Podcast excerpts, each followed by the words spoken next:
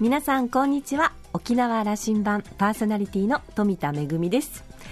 えー、お茶好きの私は昔からチャブーパーパーと呼ばれておりますけれども あの寒い時期はね、えー、あったかいお茶をその都度入れて飲むようにしてるんですけれどもやはり少しずつ気温が上がってきてですね水分を取る量が増えてきますとその都度入れてるとなかなか時間かかるもんですからあのお茶をですね入れて置いておいてあのぬるくてちょっと渋くなったお茶を飲むっていうの割と好きなんですよね。特にやっぱりそういう常温のお茶で一番美味しいのは何かなと思ってやっぱ三品茶ですよね。であの置いておけば置くほど、えー、温度は下がりそしてだんだん渋くなり甘いものとね合うようになるんですよね、まあ、水分はいいんですけれども糖分の取りすぎにならないように注意していかないといけませんね。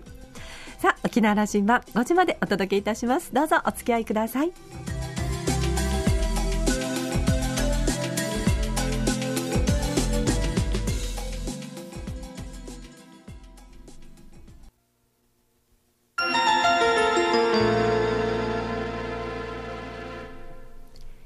那覇空港にあると噂のコーラルラウンジ。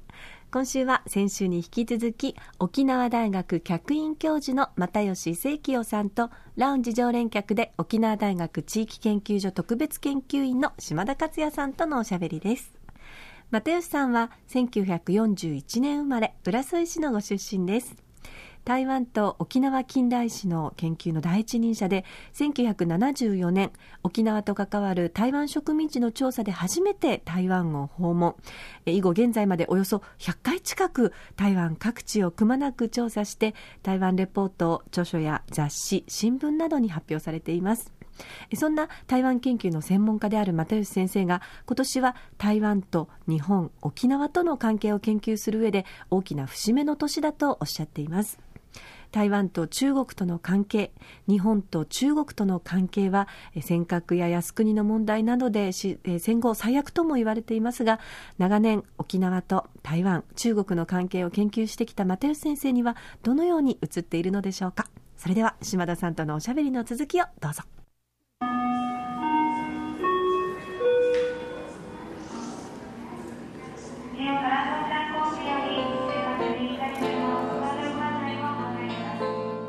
これはあの琉球問題というのが要するに明治政府の初期の段階でねあって琉球をどういうふうにしてある意味ではその日本の国内に統合するかという、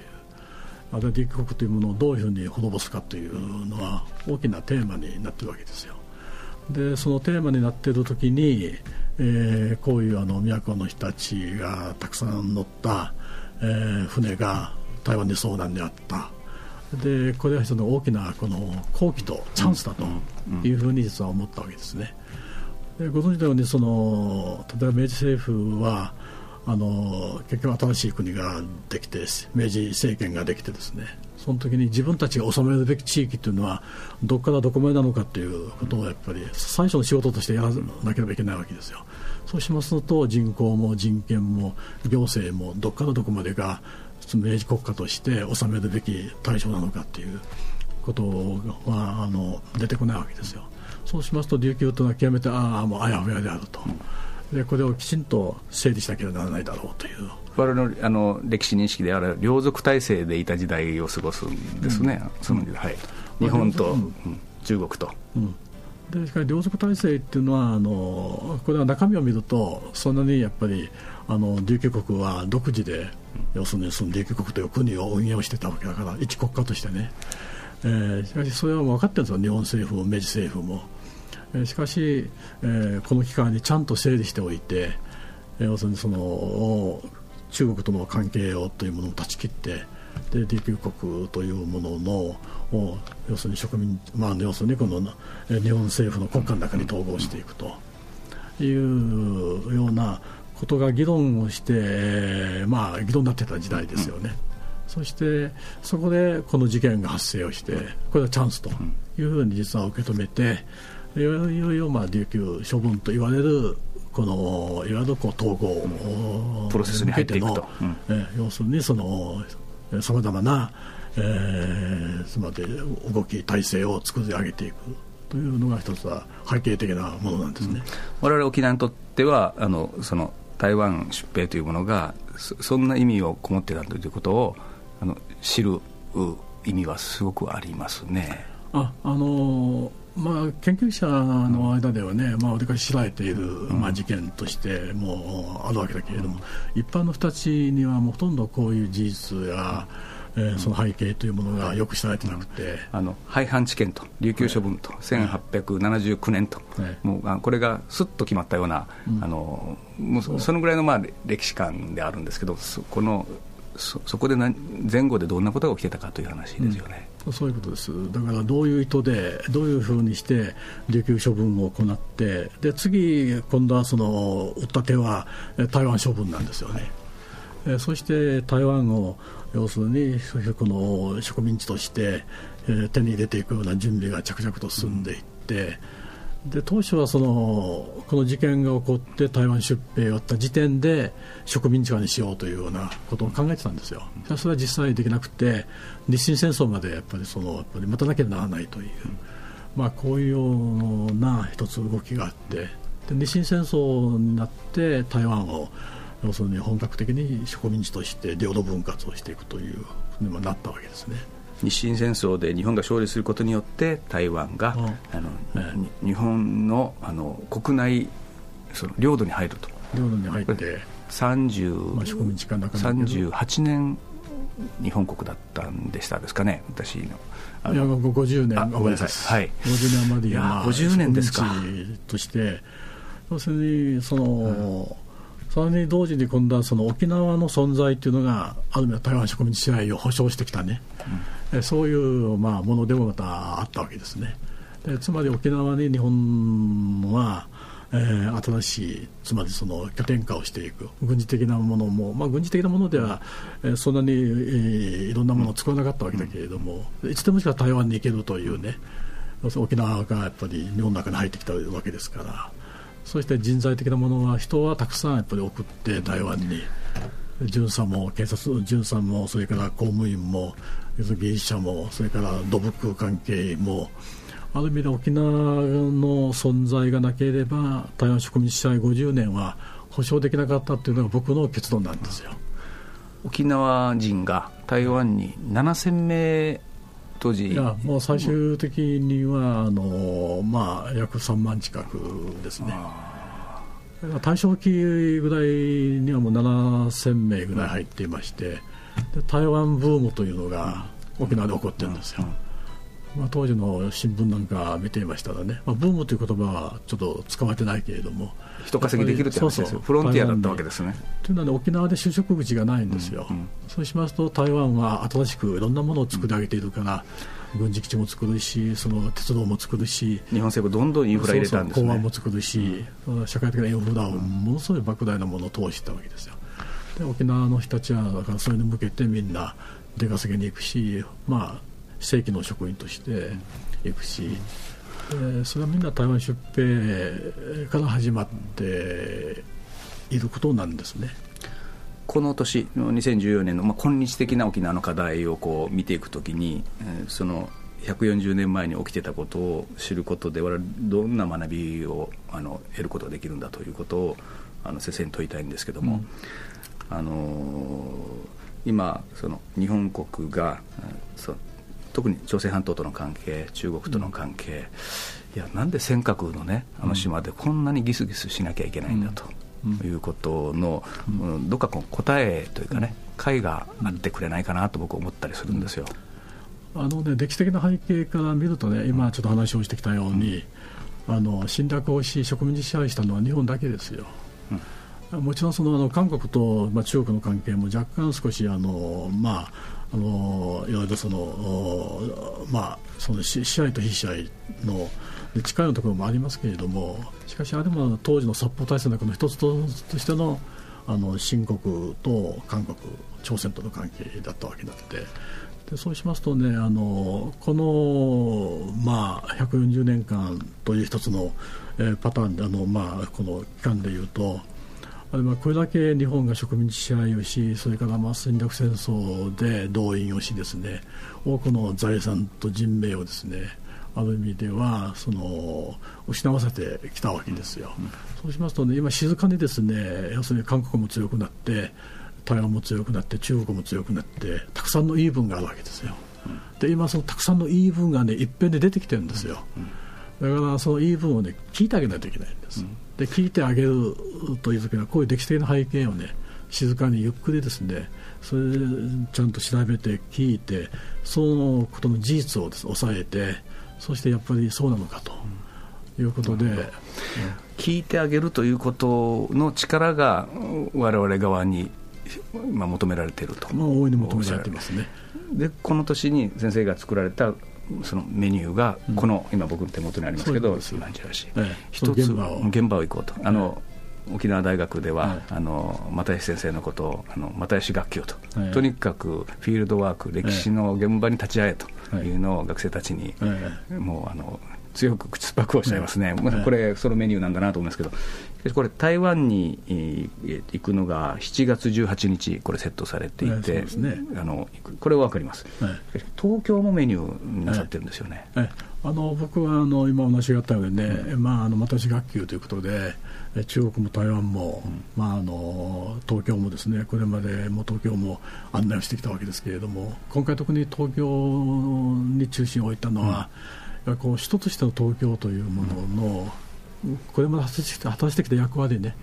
まあ、あのどんな役割だったかというといわゆるまあ東アジアだけにおける植民地支配と侵略戦争というものを推し進めてきた要するに頭脳としての東京というもの、でそこにあるさまざまな、まあ、いろんなそのあの史跡ですね、えー、そういう史跡をですねその台湾、琉球、沖縄ねそれから韓国、朝鮮、中国、まあ、もちろんその国内の史跡もそうだけれどもそれを通して改めて東アジアの中に生きる僕たちというか若い世代の人たちも含めて何もやっぱりそこから学び取っていかなければならないのかというね。でそれを学び取っていって初めてあの東アジアとの友好とか平和とかねある意味ではそのお互いにこれからの東アジアの世界を共同でね、うん、共生で作り上げていく、うん、つまりアジア人のつまりその東アジアというのをねそれぞれの要するに役割で韓国は韓国の役割で中国は中国の役割で台湾は台湾の役割で我々沖縄琉球は役割でいいものを出し合ってねまさにそういうようなものとして作り上げている。東アジアを、はい、新しい時代の東アジアを作ることの、はい。はい、そして東アジアのアジア人としてね、うん、アジア人としてのつまりそのお互いの共同体的なね、構想も含めてやっぱり作っていく先生おっしゃいますね、この現場に足をあの運ぶ、そこのあの空気を吸うことで、うん、読んできた知識と、これ何がこう合致して、人に影響を与えることになるんですかね、言葉にすると。うん、あのものっていうのはね、うん、あのそれぞれの価値観で見るわけですよね、はい、読んだものにも違いよっても違いますしね、与えられた情報で違う。建築家の目で、一つの碑文碑文だったら碑文読むと。えー、それそれに書かれていることっていうのは非常にあの多面的だしさまざまなそのメッセージを発してるわけですよ。であのそういうメッセージというものをもう一回そのきちんと分析をしていく。でそれは本当にそういうメッセージが正しいのかどうかね。そのまま信じ込んでいいのかどうかという。つまりどちらかというと中婚費だとか、えー、それから当時書かれた偉い人たちのその検証費とかっていうのはねやっぱり内向きのどちらかというとあの言葉が多いわけですよ。そうではなくてもっと東アジア的な要するに言葉をねそこから選び取っていく。あるいはそこから導き出していく。というようなことがねとても必要になってきてるんです、行くことによってそのことが分かる分があるんですね。分かります。それでみんなね、うん、あこういうことだったのかと。改めてその人の大きな視野と大きな歴史観とそして大きなその責任ね。自分たちが果たさなければならない責任というもの。それだけでまたこだわらないね未来東アジアというものに対する非常に建築的なねある意味ではその姿勢というか、えー、価値観というものもそこから生み出すことができるいやあのできるだけ多くの人特に若い人たちに足運んでもらいたいという先生の多分メッセージなんでしょう。ですね。先生最後、うん、そしてまあ中心はあの沖縄の又吉が案内したわけですから、うん、これはあの当然のごとく沖縄琉球問題というものも含めてねやっぱりちゃんと解決していく、うん、平和的に解決していく。というようなことをやっぱり一本筋を通してね、だから終わった後は交流会あって、まあ、お互いに美味しいもの食べながらいい酒を飲みながらお互いに抱き合ってね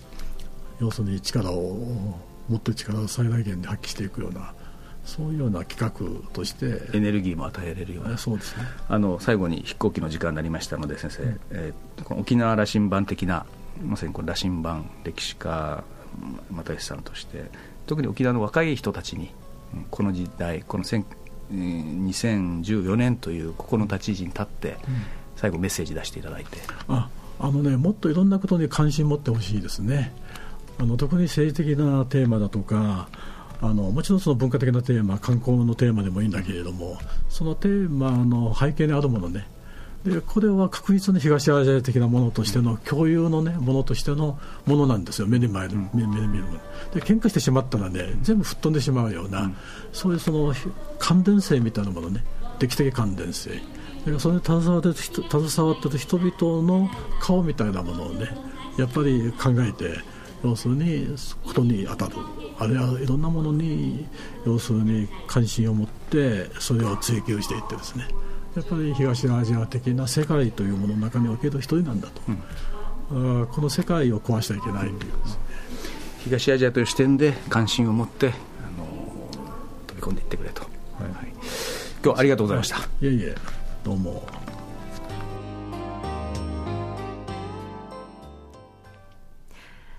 いろいろな歴史的な事実のある、まあ、そこに関係のある場所は、できるだけその現場に行って、えフィールドワークで、その現場でえー、空気を吸って考えるということを先生は学生さんにいつもおっしゃってるそうなんですがその時に3つのことをを実践されているそうです、えー、現場に立って歴史の真実を知ることそして現地の人々と必ず会って話を聞くということ、えー、最後に、えー、歴史的な問題は今日的なテーマとして受け止めてその解決を目指して実践することと、えー、ちょうどですね昨日京都東京で、えー、先生と一緒に、えー、訪ねる旅があるということなんですが7月と9月には台湾そして10月には、えー、沖縄また来年は、えー、中国国での、まあ、旅が企画されているということなんですが、あの先生と訪ねる旅は歴史の旅だけではなくて歴史と交流の旅ということで現地の方々との交流もあるそうです。えー、日頃からまあね、あのー、現地に行ってというお話をされてるんですけれども、島田さんは、え又吉先生とのお話を終わって、えー、先生は、中国との関係をこのまま険悪にしていて、沖縄に得なことはないというのはみんなが知っている。万が一にも武力衝突などあってはならない。そのためにも沖縄から何らかの行動を起こさなければいけないのではと思うと、えー、又吉先生はとにかく事実を、えー、検証解明して積み上げることが研究者の役割だと強くおっしゃっています。日本の台湾出兵から140年目の今年私たちは知るべき歴史の事実に目を向けなくてはならないのだと思います。コーラルラウンジ。先週、今週と2週にわたってお届けいたしました。沖縄大学客員教授の又吉清京さんと、ラウンジ常連客、島田克也さんとのおしゃべりでした。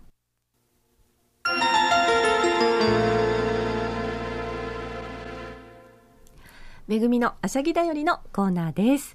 えす、で、にですね、もう制服などでかりゆしウェアを着用されている方はですね、もうあの衣替えを早くもされているところもありますけれども、まあ、6月に入ってからどんどん増えてくるのかなと思いますけれども、えー、私はですね、あの、暑がりの寒がりで あの、体温調節があんまりうまくいかない子なので、あの、かりゆしウェア半袖なので、いつもかりゆしウェアの時は逆にあの、上からカーディガンを持って歩かなきゃいけないという感じなんですが、えー、今年はどんなかりゆしにしようかなと悩んでるとこなんですけれどもね、でも、おしゃれになりましてね、一見しただけでは、ちょっとかりゆしってわからないようなところもあって、逆に私はですね、あの、かりゆしウェアが出た当時の、もうどっから見てもこれ沖縄のかりゆしウェアでしょっていう、こう、洗練されすぎていないザ定番の、例えばあの、ハイビスカスドーンとかですね、あの、ゴーヤードーンみたいな、あの、そういうものが好きだったりするんですが、まあ、でもあの、形もね、あの、ストンとしたこう、いわゆるシャツ型のかりゆしから少しあの、女性らしいシルエットに合わせてね、あの、立体的になってるものですとか、ちょっとポッケがついていたり、あの、襟元がね、あの、解禁ではなくて、ちょっとチャイナカラーだったりとかって、もういろいろ種類があるので、えー、まあ、楽しみなんですけども、ただですね、こんなに種類のある中で、街中で、あの、かりゆしウェア被ぶってしまうとあの あれなかなか恥ずかしいものなのでできるだけこうねあのみんなと被らないようにという感じで皆さんも悩んでいらっしゃる頃かなと思いますけれども。でもねあのカリウシアーがこうね街にこう満開という感じで、えー、花柄のね大きな柄のカリウシエアが街をかっ歩するようになるとね夏が来たんだなというふうに思いますね。もうすぐその季節やってきます。めぐみのあしゃぎだよりのコーナーでした。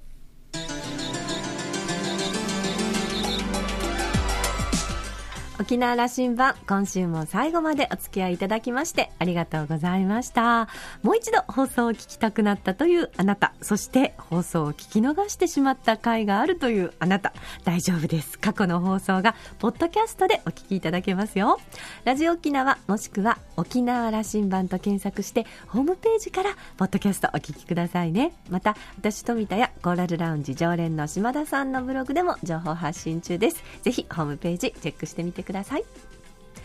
沖縄羅針盤今週はそろそろお別れのお時間です。パーソナリティは富田恵でした。それではまた来週。